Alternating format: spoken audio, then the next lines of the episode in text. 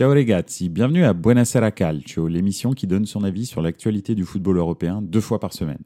Chaque lundi et chaque jeudi à 20h30, je passe 30 minutes avec vous en direct sur Twitch, mais aussi en podcast à écouter sur toutes les plateformes de streaming. Bonne émission Ciao ragazzi, bonsoir, euh, bienvenue à cette nouvelle émission de Buonasera Calcio. Ce soir, euh, on va parler de Ligue 1 et on va un petit peu se demander, comme vous le voyez dans ce sujet, euh, la Ligue 1 est-elle le championnat le plus divertissant d'Europe hein? Euh, Alors, je parle des quatre grands championnats euh, plus la Ligue 1.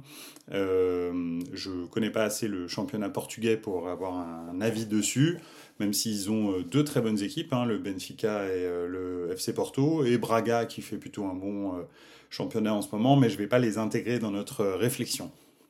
Donc voilà, en tous les cas, euh, vous savez euh, bien sûr à quel point euh, je suis un supporter du, de la Serie A et à quel point j'ai loué le niveau de le niveau de jeu de la Serie A pendant allez, ces 3-4 dernières années. mais je suis obligé de faire de même avec la Ligue 1 quand, quand, ça se, quand ça se vérifie et quand c'est quand c'est évident. effectivement, salut, salut à tous, hein, salut à tous ceux qui sont dans le chat. Merci beaucoup. Donc c'est euh, évident, quand le niveau de jeu euh, euh, augmente en Ligue 1, je suis obligé de le dire aussi. Et, et très honnêtement, week-end après week-end, depuis le début de saison, et, en particulier depuis cette reprise au mois de janvier, je vois des matchs qui sont de très très haut niveau des matchs qui, qui ont plein de suspense, un championnat dont on ne peut pas du tout dire qui, qui va le gagner. Et donc ça, c'est ça, c'est important effectivement, et c'est pour ça que j'ai mis en point 1 euh, le suspense. Ça fait euh, trop longtemps, euh, trop d'années que la Ligue 1 est jouée déjà quasi à la trêve et que le Paris Saint-Germain écrase, écrase les débats. Alors c'est vrai qu'ils ont perdu deux titres, on va dire Monaco et, Lille en 10 ans. donc il y a eu quand même des fois des petites remises en question de leur hégémonie mais très souvent, lorsque le, Paris Saint-Germain gagne le titre, en fait, le titre est, écrasé très très rapidement. Là, cette saison, c'est pas du tout le cas. La Coupe du Monde a rebattu les cartes de façon euh, assez intense. Alors, c'est pas le seul championnat, je sais pas si vous avez remarqué, mais toutes les grosses équipes dans les grands championnats européens euh, ont, des passages à vide. Euh, ils ont fourni énormément d'internationaux à la Coupe du Monde et, euh, et, là, toutes les grosses équipes sont en train de le payer. il y en a qui s'en sortent un peu plus vite que d'autres ou un petit peu mieux, mais ça change pas qu'il y a des hauts et des bas il n'y a plus de grosses équipes qui ont des espèces de runs comme, je sais pas, Manchester City et Liverpool pouvaient l'avoir en Angleterre, ou bien même le Bayern en, en, en, Allemagne.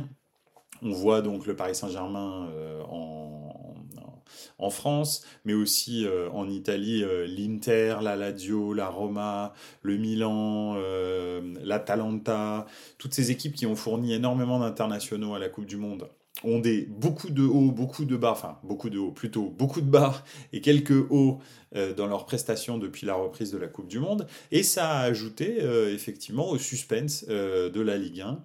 Et c'est vrai que quand on regarde Monaco, quand on regarde, euh, je sais pas, euh, euh, bah Marseille, hein, bien entendu, quand on regarde les prestations récentes de Lille, de Lens, et que et qu'on voit celles du Paris Saint-Germain, bah on voit que en fait c'est très compliqué. Hein, encore ce week-end, Paris s'en est sorti sur un geste, bah voilà, un petit peu génial de, de Léo Messi à la dernière minute de jeu pour gagner 4-3. Marseille gagne 3-2 contre une équipe très très très joueuse euh, de, du TFC, donc enfin de Toulouse donc. Donc euh, vraiment, euh, vraiment des, toujours des matchs qui sont, qui sont très très intéressants, très serrés, avec beaucoup de buts, une très grosse moyenne de buts en France, en tous les cas par rapport à leurs normes. Donc c'est vraiment très très intéressant en termes de suspense le championnat de France cette saison et ça faisait très très longtemps que ça n'avait pas été intéressant comme ça. Alors, je vais faire un petit point dans les euh, commentaires. Euh, Kevin, euh, bonsoir. Merci d'être là. Forza bonsoir à tous. Vivement dimanche et un classico qui s'annonce bouillant, effectivement. C'est aussi pour ça que j'ai voulu aborder ce sujet aujourd'hui, lundi. Pourquoi? Parce que bah, c'est vrai que la fin de semaine va être encore plus attractive en, en, Ligue 1 et que peut-être que le championnat va se jouer, pas, va peut-être pas se jouer, mais en tous les cas, c'est vrai que si Paris gagne, peut-être qu'ils vont définitivement repousser Marseille assez loin. Si Marseille gagne ce, match de championnat, en revanche, euh, bah, ils, ils vont peut-être pas gagner le championnat, mais en tous les cas, la course pour le titre va être serrée jusqu'au bout. Euh, le Bayern, meilleur exemple pour le bas, ouais, tout à fait. Et effectivement, c'est ce que je disais tout à l'heure. Le Bayern a beaucoup de mal euh, ces derniers temps à, avoir des prestations qui sont, euh, qui sont solides. Hein. Alors, ok, ils ont fait un match acceptable contre Paris. On en parlait la semaine dernière, jeudi. mais ils n'ont pas fait un match fantastique contre Paris. Alors, je parle même pas du Paris Saint-Germain. Mais, mais là, bah, ils se sont fait reprendre par et Dortmund et le FC Union Berlin, qui, qui sont en tête de de, Bundesliga. Donc euh, c'est vraiment très très, euh, très très compliqué pour le Paris Saint-Germain. Kevin, pour le Classico, pas serein pour le PSG, vu le football qui nous ont préparé, euh, qui nous ont proposé ces derniers matchs et avec les choix de Galtier. Moi, confiant pour mon Marseille, par contre. Donc voilà, un Marseillais, un Parisien. effectivement, je suis d'accord. le, le, niveau de jeu affiché par le Paris Saint-Germain, même contre Lille, hein, ok, il gagne, mais finalement c'est quand même pas terrible. Heureusement qu'il y a Mbappé sur le terrain et puis bah que euh, il y a un petit numéro 30 euh, qui vient d'Argentine qui a un pied gauche absolument délicieux euh, sur sur coup franc. Ça faisait d'ailleurs longtemps qu'il l'avait pas montré, mais son coup franc est assez assez génial parce qu'on l'attend pas du tout à ras du poteau en bas au sol. Donc, donc voilà, donc c'était c'était très surprenant et c'est pour ça que c'est pour qu'il est il est assez exceptionnel ce joueur. Donc donc voilà, mais surtout Mbappé l'impact qu'il a sur le Paris Saint-Germain euh, il est capable de faire la différence tout seul. Il l'a fait deux fois euh, ce week-end. Euh, et, on voit bien que dès qu'il est sur le terrain, c'est autre chose. Donc moi, pour moi, le seul vrai atout qui peut vraiment faire basculer le classico euh, du côté du Paris Saint-Germain, c'est Mbappé. Parce que finalement, le reste, très clairement, euh, l'OM est très au-dessus au de, en termes de niveau de jeu. L'OM est très au-dessus du Paris Saint-Germain. Ils ont un plan de jeu qui est clair. Ils savent exactement ce qu'ils ont à faire, quand est-ce qu'ils ont à le faire. Ils les ont bougés, on l'a vu en, Coupe de France, ils n'ont absolument pas euh, peur. Ils les regardent droit dans les yeux. Donc, non, non, très clairement, c'est c'est vraiment c'est vraiment euh, très mal barré pour le Paris Saint-Germain. Maintenant, ils ont Mbappé, et Mbappé, comme vous le savez, il peut euh, faire la décision à lui tout seul, n'importe quand. Donc euh, c'est clair que c'est aussi un, atout dans la manche du Paris Saint-Germain. Donc il gagne, donc Kevin qui dit il gagne grâce à un mec qui décide d'être sérieux une minute lors du match. Ouais, effectivement, c'est vrai. Messi, après s'être baladé, avoir pris des photos, on a l'impression qu'il était en tourisme, décide d'être un petit peu concentré pour un, corn, un coup franc et il marque. Heureusement, Paris a un nouveau coach, Campos, mort de rire. Ouais, c'est vrai que Campos a, a, un petit peu euh, euh, peut-être outrepassé euh, ses prérogatives, je sais pas, ou alors est-ce que c'est parce que bah, il voulait montrer un petit peu que que, que, Paris allait pas se laisser marcher dessus par l'arbitrage, je sais pas très bien ce qui s'est passé, mais c'est clair qu'il est descendu en bord de pelouse et qu'à un moment donné il y avait deux entraîneurs sur le terrain, c'était assez bah, c'était assez c'était assez bizarre à avoir joué. Enfin. Enfin, quoi qu'il en soit, tout ça, ça donne un suspense qui est bienvenu euh, en Ligue 1 parce que très clairement, Monaco peut gagner le titre, Marseille peut gagner le titre, Marseille peut gagner le titre. Euh, donc euh, oui, Marseille peut gagner le titre, Paris peut gagner le titre. Donc, donc je trouve que Lille est un petit peu loin maintenant et Lens aussi. mais la, lutte pour les, places européennes va être très serrée entre Lille et Lens un beau derby du Nord. Donc, euh, donc ouais, c'est euh, franchement euh, super réjouissant ce qu'on voit. Et, et, et, finalement, si on passe au, point numéro 2, c'est-à-dire la qualité de jeu, bah, on voit que même des équipes qui sont pas forcément top du tableau, hein, comme le TFC par exemple, mais aussi le FC Nantes, qui est plutôt même en, lui en, fin de, en fin de tableau, de deuxième partie de tableau, euh, ou bien euh, même Strasbourg ces dernières semaines là, ces derniers matchs, en tous les cas peut-être pas semaines, mais si depuis 2-3 semaines, bah en fait ce sont des équipes qui jouent bien, elles n'ont pas peur. Euh, Reims par exemple, des, des, des, équipes comme ça, maintenant elles arrivent, elles jouent au football et ce qu'elles essayent de faire c'est marquer un but de plus que l'autre. Elles ne se prennent pas la tête à savoir si elles vont encaisser, pas encaisser. Elles ont un plan de jeu offensif, elles se disent on est capable de tout, on est capable de marquer contre n'importe qui et quand elles croisent peu importe l'équipe qui a en face, bah en fait, euh, ça, fait mouche et, euh, réellement, euh, c'est vraiment, enfin, je veux dire, Reims a le meilleur buteur du championnat de France. Je ne sais pas si vous vous rendez compte, mais, mais ça, veut, dire quelque chose de ce championnat. Donc vraiment, c'est vraiment moi je trouve quelque chose de, rafraîchissant et de très très sympathique. Hein. Alors le, lance de, de Franck Hez euh, joue très très bien depuis très très longtemps. Les, les seuls vrais, euh, la, seule grosse déception je trouve dans ce, dans ce championnat de France, où là vraiment t'es déçu, c'est Lyon en fait finalement. Lyon qui continue à jouer petit bras, euh, est, toujours une équipe des années 2010 et n'a pas réussi à franchir le pas des années 2020 et du football français des années 2020. Donc euh, c'est vraiment dommage, je trouve. Un petit point sur les commentaires parce qu'il y en a beaucoup. Euh, Forza Après, j'attends avec angoisse le nom de l'arbitre pour dimanche. Je sens le Texi au Turpin. Ça me rassurerait pas trop, ça. Lille, ça joue super bien aussi. absolument. Lille, Lille c'est un fond de jeu fantastique. Euh, et, et c'est pareil, ils se prennent absolument pas la tête sur euh, est-ce qu'ils vont prendre des buts, pas des buts? Je suis désolé de toute façon, contre Paris, tu sais que tu as 80% de chances de perdre. Bah, mieux vaut perdre en faisant ce 4-3 et en se faisant, euh, en perdant le match euh, à la dernière seconde euh, sur un coup franc de Léo Messi, plutôt que de, de, perdre 1-0 de toute façon sur un vieux but sur corner de Kipembe. Quoi. Très honnêtement, je, veux dire, il n'y a, pas de, y a, y a, que des bénéfices à ça parce qu'en en fait, tes supporters, même s'ils ont perdu, bah, en fait, ils ont vibré tout le match. Et à la fin, ils peuvent pas être tristes d'avoir perdu contre le Paris Saint-Germain 4-3. Franchement, tu peux avoir un petit peu de regret parce que tu te dis, on aurait pu prendre un point. Mais franchement, un point ou zéro point, bah, mieux vaut offrir un très beau match et prendre zéro point plutôt que faire un vieux 0-0 tout pété parce que tu as joué, tu as mis ton bus devant, le, devant la défense. Moi, je trouve euh, vraiment, euh, on je l'ai dit très très longtemps que le, football français n'était pas au niveau, euh, n'avait pas compris le mouvement, le mouvement de tactique qu'il y avait eu en 2020, etc. Et ben là, ils ont compris. ils ont de plus en plus d'entraîneurs jeunes qui ont une nouvelle philosophie, donc franchement, c'est vraiment top. Euh, alors, Lille, ça joue super bien aussi, oui. Toi qui sais que je suis pas fan de la Ligue 1, je dois avouer que cette saison est vraiment plaisante. Ah bah, ça fait plaisir. Merci beaucoup. Enfin, merci beaucoup. Moi, je suis pas fan de la Ligue 1, mais c'est vrai. Et euh, Forza qui dit bizarrement, les trois meilleures équipes, les supporters ont tous voulu que le coach soit viré. Tudor, Clément et Fonseca. Oui, parce que bah forcément, quand euh, c'est, t'as tout à fait raison.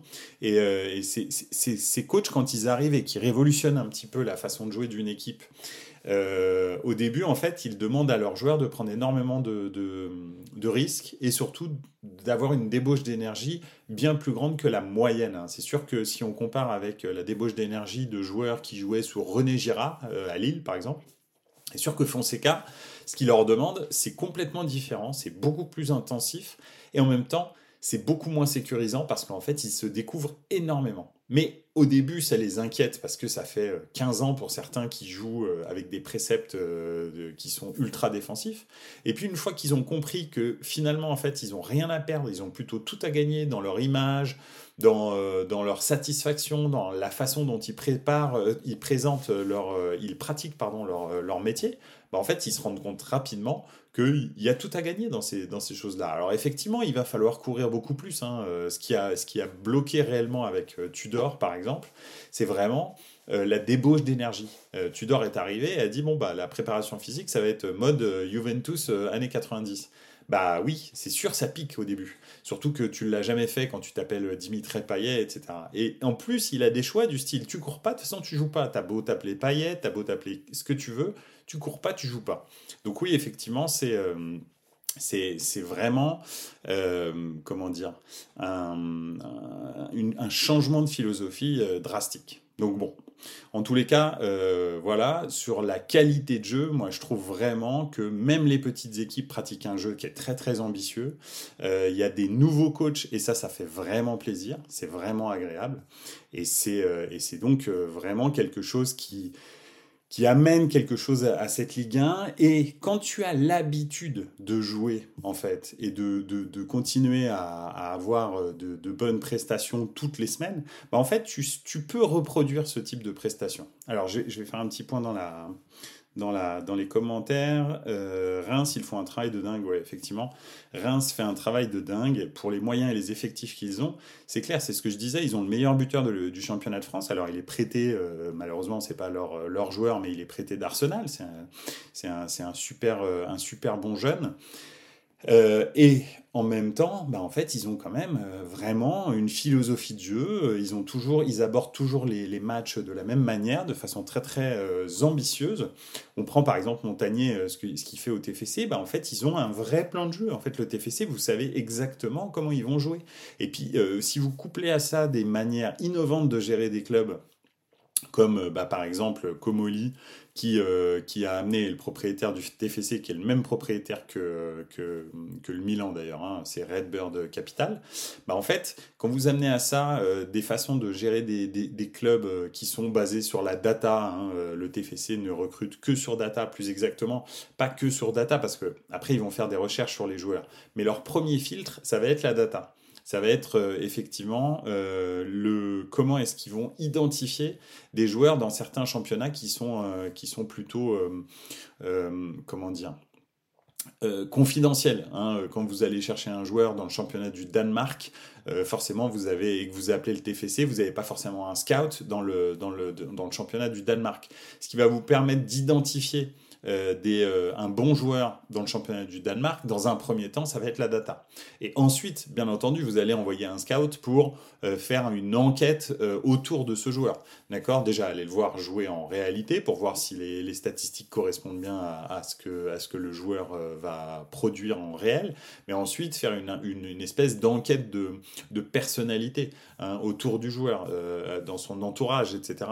Et effectivement, c'est c'est ça. Alors, quand les gens disent ouais mais recruter avec la data c'est aveugle, etc. Non, c'est pas aveugle, c'est juste quelque chose qui va vous donner, vous permettre de détecter des talents que vous n'auriez jamais vus si vous ne vous basez que sur des scouts. Parce que vous ne pouvez pas avoir des scouts partout. En revanche, vous pouvez avoir des algorithmes qui vont chercher en particulier certains joueurs.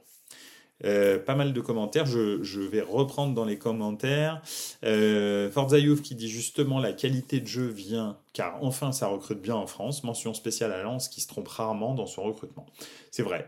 Effectivement, euh, Lens par exemple, euh, alors je ne sais pas exactement s'ils utilisent la data, il me semble que si aussi, mais, mais c'est clair qu'ils ne se trompent pas, ils se trompent rarement et quand ils vont chercher quelqu'un, ils donnent du contexte c'est pas seulement euh, un comment dirais-je un, latéral gauche qu'ils vont chercher, c'est aussi ils essayent de leur faire comprendre ce qu'est le euh, le RC Lens avant de signer au RC Lens. Et ça c'est important. On le voit avec Fofana, Fofana qui est un joueur qui aurait très bien pu signer ailleurs, hein, qui jouait en Italie. Euh, avant de, de, signer au RC Lens, moi, quand je le voyais jouer, je me disais, bon, bah, lui, bientôt, il va partir en Angleterre. Et finalement, le RC Lens va le chercher, le fait signer. Et finalement, même après euh, sa première, son premier contrat, on va dire, bah en fait, euh, là, a prolongé hein, cette saison. Alors en, grande pompe en plus, c'était marrant euh, la signature sur le terrain. Je ne sais pas si vous vous rappelez, mais, mais c'est vrai que c'est plus que juste le RC Lens, Fofana maintenant il, incarne le RC Lens. C'est-à-dire qu'il est, euh, il porte le projet, il porte une certaine philosophie de jeu, de comportement, etc. Parce qu'ils ont un, ils ont un public qui est vraiment, euh, qui est vraiment exceptionnel au RC Lens. Et donc c'est vrai que c'est euh, honnêtement c'est cool parce que Enfin, on a l'impression que les clubs de foot en France sont gérés comme ils doivent être gérés, c'est-à-dire avec des projets de vie, des projets de philosophie et aussi des projets de jeu assez clairs. Et quand un joueur est recruté, c'est qu'il s'adapte au projet de jeu de l'entraîneur et pas euh, juste que euh, il a fait un bon match contre nous. Moi, je, je, viens d'une période du football français où les seuls recrutements qui étaient faits quasi, excepté par Lyon, hein, d'accord Parce que en 2000, euh, dans les années 2000, euh, Lyon, ils avaient des scouts qui étaient absolument incroyables et ils recrutaient toujours des joueurs incroyables, et en particulier en Amérique du Sud, je ne sais pas si vous vous souvenez. Hein, alors bien sûr, tous les Brésiliens, euh, les Caçapa, les, Chris, les, les Juninho, les Sonny Anderson au début, ça a commencé par lui, mais aussi en Amérique du Sud en général, hein, parce que Lisandro Lopez, par exemple, c'était une super pioche aussi. Donc, donc voilà, donc il y avait que Lyon qui arrivait à faire vraiment du bon recrutement. Et après, tous les autres clubs, ils ne recrutaient que quand ils avaient rencontré un joueur qui avait fait une bonne prestation contre eux. Euh, le cas le plus euh, emblématique de ça, c'est euh, CEMAC avec le Paris Saint-Germain. Alors, ça parle à des gens qui ont mon âge et qui regardaient le football à, ce moment-là. Mais Sergei CEMAC, c'était un joueur russe. un jour, Paris tombe contre le CSK Moscou en Coupe d'Europe. je crois que c'était en Ligue des Champions. Et Sergei CEMAC fait un super match, marque un doublé. L'année suivante, Paris le recrute. Une pompe à vélo international, Sergei Semak. Jamais un pied devant l'autre. Bref, ils l'ont recruté juste parce qu'il a fait un bon match. Ça prouve qu'il n'y a aucun système de recrutement, il n'y a pas de scout, il n'y a rien, il n'y a aucune stratégie. C'est juste, ah bah lui, il n'était pas mauvais, je l'ai vu. Ah bah oui, tu l'as vu. Tu l'as vu une fois en match aller-retour et, tu, et tu te dis, tiens, je vais, je vais investir, je sais pas, 20, 30 millions d'euros dessus euh, sur un joueur que j'ai vu deux fois. C'est pas possible, quoi. Donc bref, euh, ça a changé et heureusement que ça a changé. Euh, qui dit ça laisse du temps, surtout Vitinha à Marseille, on l'a vu qu'une mi-temps. Oui, alors bien entendu, c'est ça. Euh, je veux dire, déjà d'une, je sais même pas pourquoi il est rentré dans cette mi-temps. C'est très compliqué, euh, déjà même ne serait-ce que pour le remplaçant, enfin parce que c'était Alexis Sanchez, mais euh, le remplaçant d'Alexis Sanchez, franchement, ça m'a fait mal au cœur pour lui. Il préfère mettre un mec qui est arrivé il y a une demi-heure de l'avion. Ça, j'ai trouvé ça maladroit de la part de de la part de Tudor. Et en plus, même pour Vitinha, euh, c'est maladroit en fait.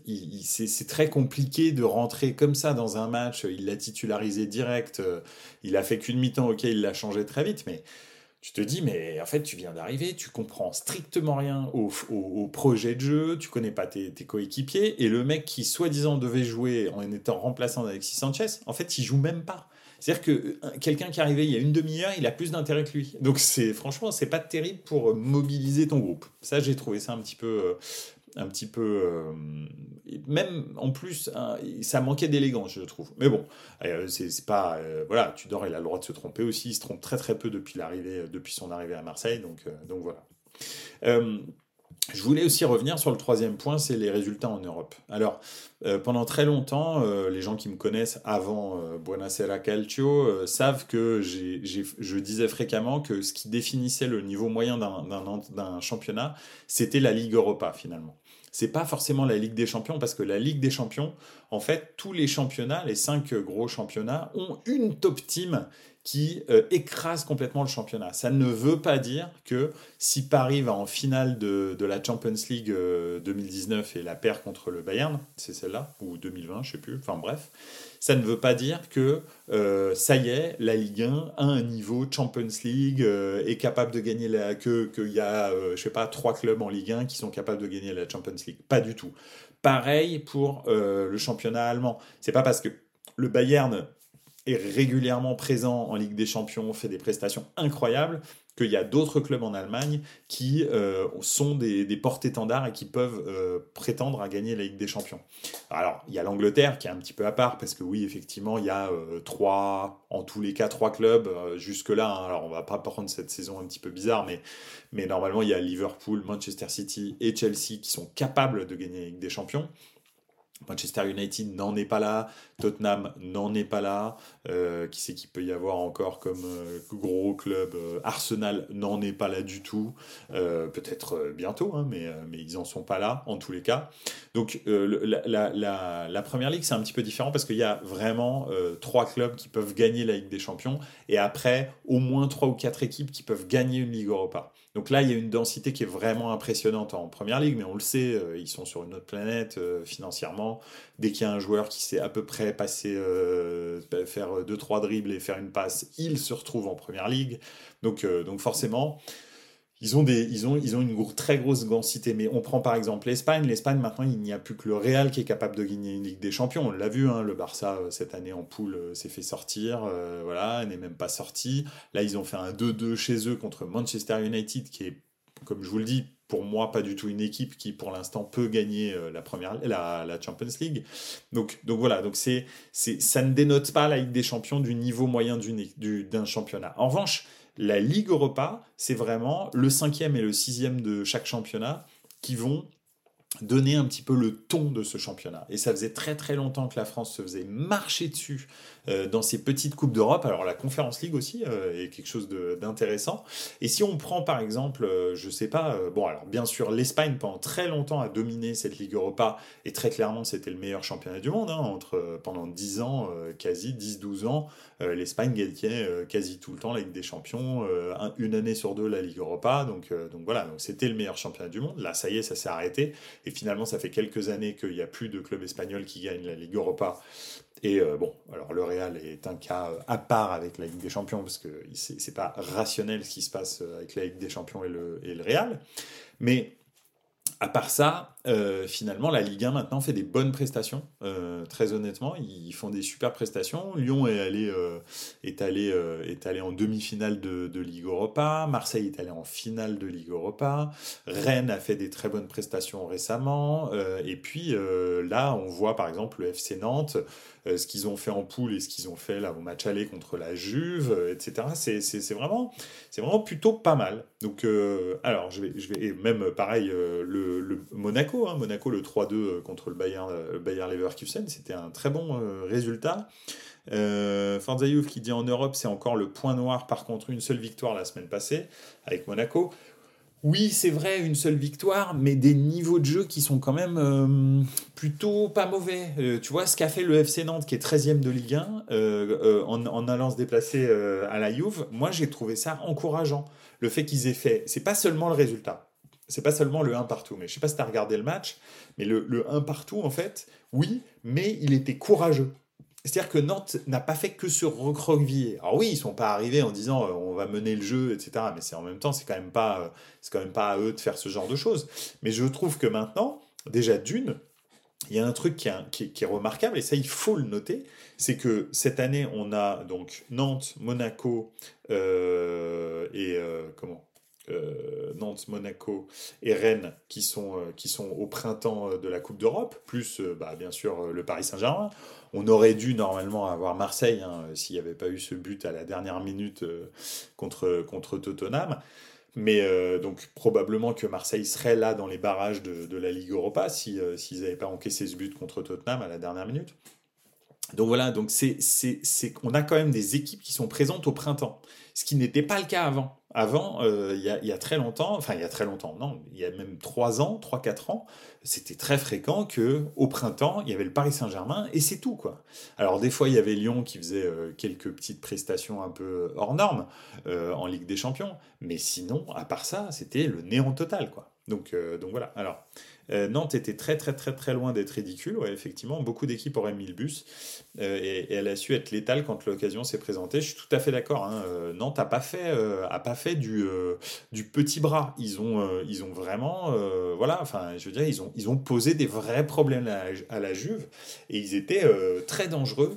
Euh, quand, euh, quand ils avaient la balle, ils n'avaient pas la balle souvent, soit, mais ils étaient très dangereux, très très dynamiques, euh, des, des contres super, super, super tranchants. Et puis ils ont un joueur qui est quand même très très fort, moi je trouve, qui est Ludovic Blas. C'est Blas, pardon, qui est, qui est vraiment, qui est vraiment un joueur qui est au-dessus, au-dessus du lot. Hein. Alors, je dis pas ça parce que il a marqué un but. Je dis ça parce que ça fait, c'est toujours le meilleur joueur de Nantes. très honnêtement, il est toujours très au-dessus de tout le monde. Donc, donc voilà. Mais à part Nantes, ce que je veux dire, c'est que le niveau moyen du, championnat de France a augmenté et on voit à ça, euh, on voit ça, alors présence euh, constante au printemps euh, en Coupe d'Europe, ce qui n'était absolument pas le cas. Personne ne respectait la Coupe d'Europe. Maintenant, tout le monde respecte la Coupe d'Europe. Souvent, les équipes qui mettent, c'est l'équipe type, en fait. Avant, en France, on disait ah ouais, mais non, attention, le championnat et tout. Alors, tu te battais toute l'année pour devenir, pour te qualifier pour l'Europe. Et quand l'Europe arrivait, tu disais ah ouais, mais je peux pas jouer l'Europe parce que sinon je vais être pénalisé en championnat. Mais pour faire quoi en championnat? Pour te qualifier pour la Coupe d'Europe.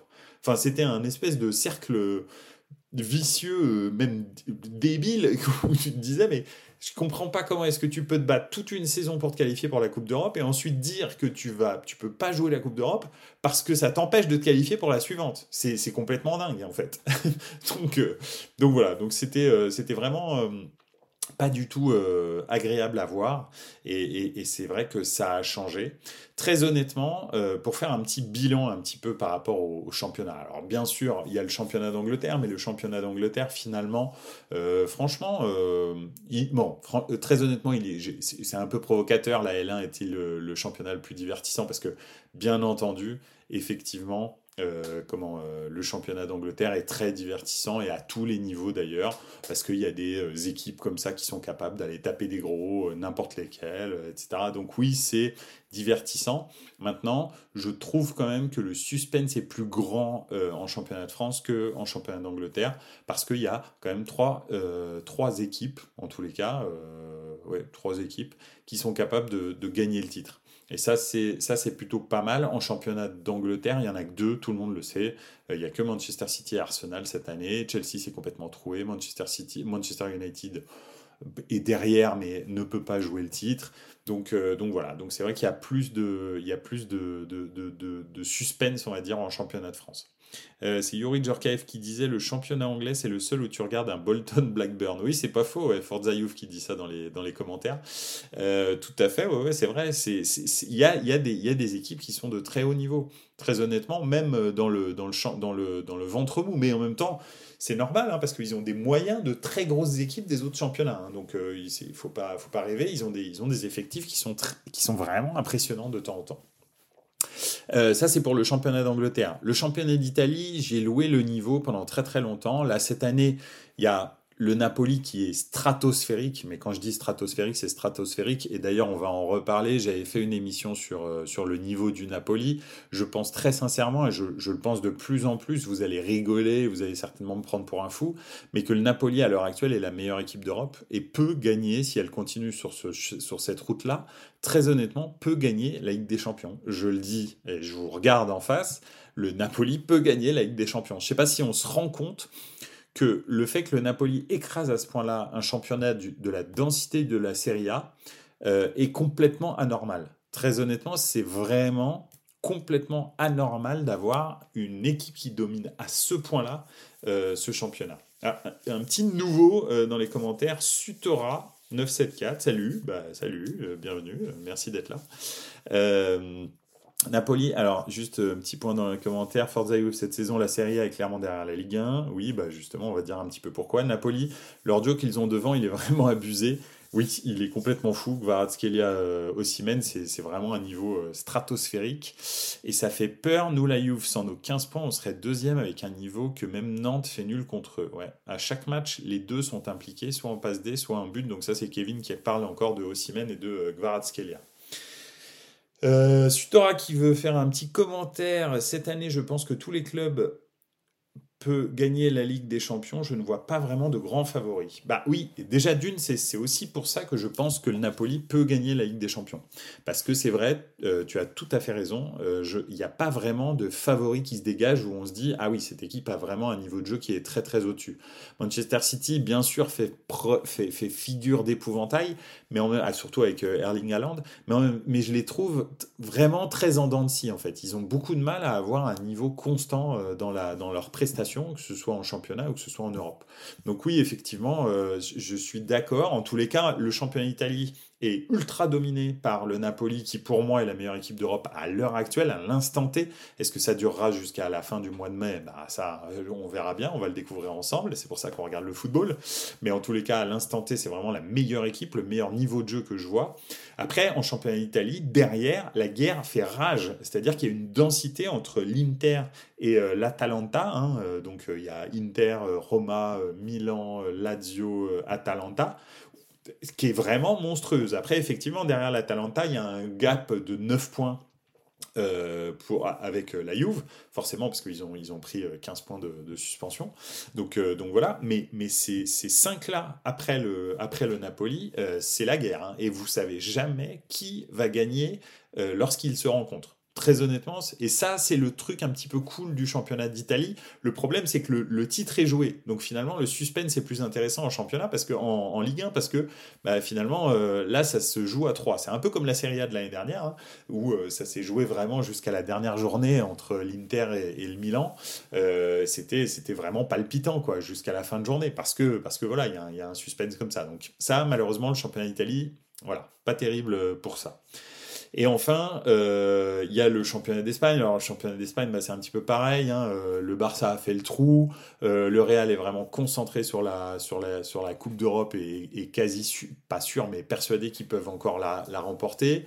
Le Barça, probablement, va sortir de la Coupe d'Europe et donc va se concentrer euh, sur, la, sur le championnat et probablement que le championnat va revenir au Barça.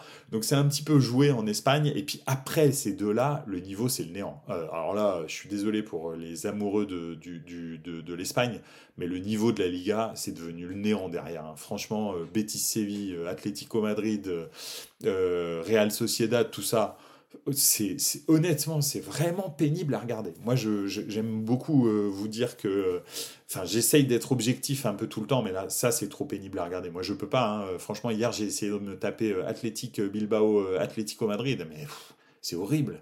Franchement, c'est horrible. ces matchs-là, ils sont, ils sont vraiment super relous à suivre. Donc, malheureusement, la Liga, c'est fini. La Bundesliga, c'est plutôt sympa cette course au titre à 3 entre le Bayern, le FC Union Berlin et, et le et le Borussia Dortmund, et même euh, l'Eintracht Francfort qui est pas très très loin. Euh, c'est vrai que c'est plutôt sympa. Le truc, en revanche, c'est que euh, le problème, c'est que le Bayern, en fait, a vraiment un niveau très très en et le FC Union, c'est quand même pas terrible techniquement. C'est vraiment très courageux, on va dire, physiquement, mais techniquement, c'est quand même pas terrible. Et les Borussia Dortmund, c'est pareil, c'est vraiment en dents donc c'est pas par le niveau de jeu que, que le que qu'on va dire que le championnat d'Allemagne est, est intéressant. C'est plus par euh, l'irrégularité qui crée cette espèce de, compétitivité en, tête là. Et c'est ça le problème, c'est que c'est un, un suspense en creux. Donc euh, ça c'est un petit peu le, le truc. Euh, Sutora qui dit moi je sais pas pourquoi si Liverpool passe le Real ils peuvent tout donner pour la Ligue des Champions vu que c'est compliqué en PL. Oui, mais franchement, tu, tu, je sais pas, hein, mais tu regardes jouer Liverpool, c'est pas bon en fait. Ça ne joue pas bien au, football. C'est pas le niveau technique, il est pas bon. L'intensité physique, c'est pas bon. Euh, il se trouve plus. Euh, la, magie, elle il y a plus de magie. Ça s'est cassé. Ils ont plus l'impact physique qu'ils avaient avant. Euh, ils se trouvent pas. Les, les, transversales, elles sont toujours à contretemps, etc. Moi, le, le gros souci, c'est que je veux bien hein, que Liverpool gagne la Ligue des Champions et se consacre là-dessus. Le problème, c'est qu'ils n'arrivent pas à produire un bon football. On l'a vu en poule, ils se sont fait déglinguer par le, Napoli. Alors tu vas me dire, oui, c'est le Napoli, d'accord, mais ils se sont fait déglinguer, pas un petit peu, pas, ils ont pris 4-1 en fait. Donc c'est très compliqué. Moi, Liverpool, pour moi, c'est en ce moment, quand tu regardes Liverpool, et Dieu sait que c'est un club que j'aime beaucoup, même s'ils ont fait beaucoup de mal à mon Milan, c'est euh, par le passé, bien sûr, euh, c'est un club que j'aime beaucoup et que je respecte énormément parce que c'est ce type de club que j'aime. C'est aussi pour ça que j'aime Milan, c'est parce que Milan et Liverpool, c'est deux clubs qui sont à peu près pareils, on va dire dans l'état d'esprit familial, euh, etc. Et le truc, c'est que c'est, j'aime beaucoup. en plus, j'ai un regard, on va dire, attendri euh, sur, Liverpool. Mais le problème, c'est que Liverpool ne joue pas bien au football. Très honnêtement, ça ne joue pas bien au football. Je suis désolé et je pense pas que ça pourra suffire pour, pour, pour gagner la Ligue des Champions. Et enfin, euh, on va prendre euh, le. Bah non, bah, on a fait tous les championnats, hein, Angleterre, Allemagne, etc. Donc c'est pour ça que je pense, non, finalement, avec un petit peu de recul, que la Ligue 1 est bien le championnat le plus divertissant cette saison. Alors je ne sais pas si ça va durer, je ne sais pas si l'année prochaine ça va continuer, mais en tous les cas, peut-être que le Paris Saint-Germain va se réveiller et puis va à nouveau euh, écraser, écraser tout le monde. Mais franchement, ce que je vois de la part de Marseille, ce que je vois de la part de, Monaco, ce que je vois de la part de, Lille, ce que je vois de la part de Lens, même de Rennes, etc.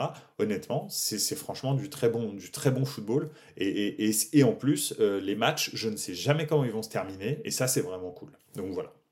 Voilà, écoutez, franchement, ça a été euh, un petit peu plus de 30 minutes finalement euh, ce soir. Vous savez que normalement, la, la Buena Sera Calcio, ça dure 30 minutes, mais là, ce soir, c'était très intéressant. Merci beaucoup d'avoir beaucoup participé dans les commentaires.